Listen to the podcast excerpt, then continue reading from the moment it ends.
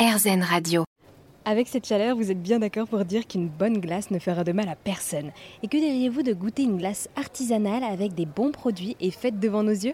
Ah, là je crois bien que j'ai réussi à aiguiser votre curiosité et je vous emmène avec moi à Unico dans les pentes de la Croix-Rousse à Lyon pour déguster des glaces pas comme les autres. Bonjour Julia. Bonjour. Merci d'être avec nous aujourd'hui. Alors, vous êtes euh, artisan glacier, comment est-ce qu'on devient artisan glacier? Alors, il faut absolument passer un CAP. C'est euh, une profession euh, qui est hyper réglementée. Et, euh, ben, il faut être très passionné. Il faut aimer le produit. Et puis après, bah, des expériences chez d'autres artisans glaciers avant de se lancer. Et, et alors, c'est vrai que la dernière fois, j'ai goûté la cerise griotte ou même la fraise. On est tout de suite surpris par ce goût intense. Derrière, on a vraiment l'impression de croquer dans cette fraise. Comment est-ce que vous faites pour garder ce goût aussi intense?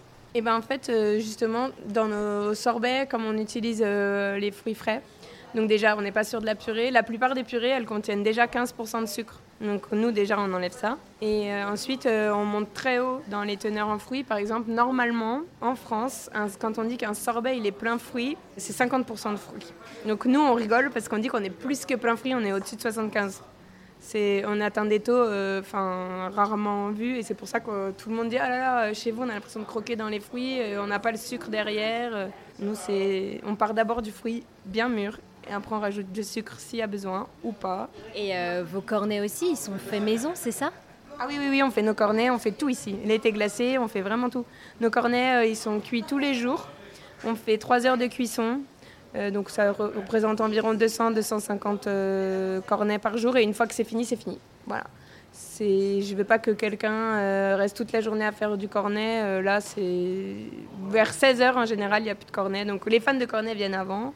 Et c'est fait avec beurre de Bresse, farine locale, un peu de cannelle et un peu de sucre. Et alors aussi, comment est-ce que vous mettez l'environnement au cœur de vos créations? Et bien justement, là, gros, grosse recherche au niveau de la production parce qu'on n'a aucune perte.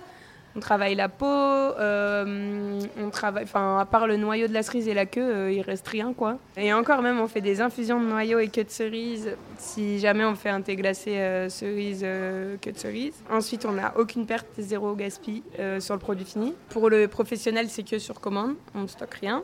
Et après, tout notre packaging, il est fait en amidon de maïs ou carton compostable, j'insiste. Ensuite, on travaille que, enfin, tout ce qui est possible à moins de 100 km. On va dire que 80% des produits qu'on reçoit ici, c'est à moins de 100 km. Donc c'est énorme quand même. Ultra local quoi. Alors c'est vrai que c'est une question que je me suis toujours posée. L'été, vous êtes plein, il y a toujours euh, la queue chez vous. Mais alors qu'est-ce que vous faites voilà, pour euh, vous occuper l'hiver avec ces glaces? Eh ben nous on ferme pas, enfin on ferme une semaine normalement, c'est la première de janvier, mais sinon on ferme jamais. Euh, tout d'abord parce qu'on livre les restaurateurs à l'année. Ensuite parce que nous on a quand même notre clientèle d'habitués qui vient. Et moi je pensais qu'en lançant les gaufres, tout ça, on allait faire un plus gros chiffre sur les gaufres. Bah non, en fait 85% de notre chiffre d'affaires, même l'hiver, il est fait sur la glace. Et c'est vrai qu'on a des parfums peut-être plus gourmands aussi.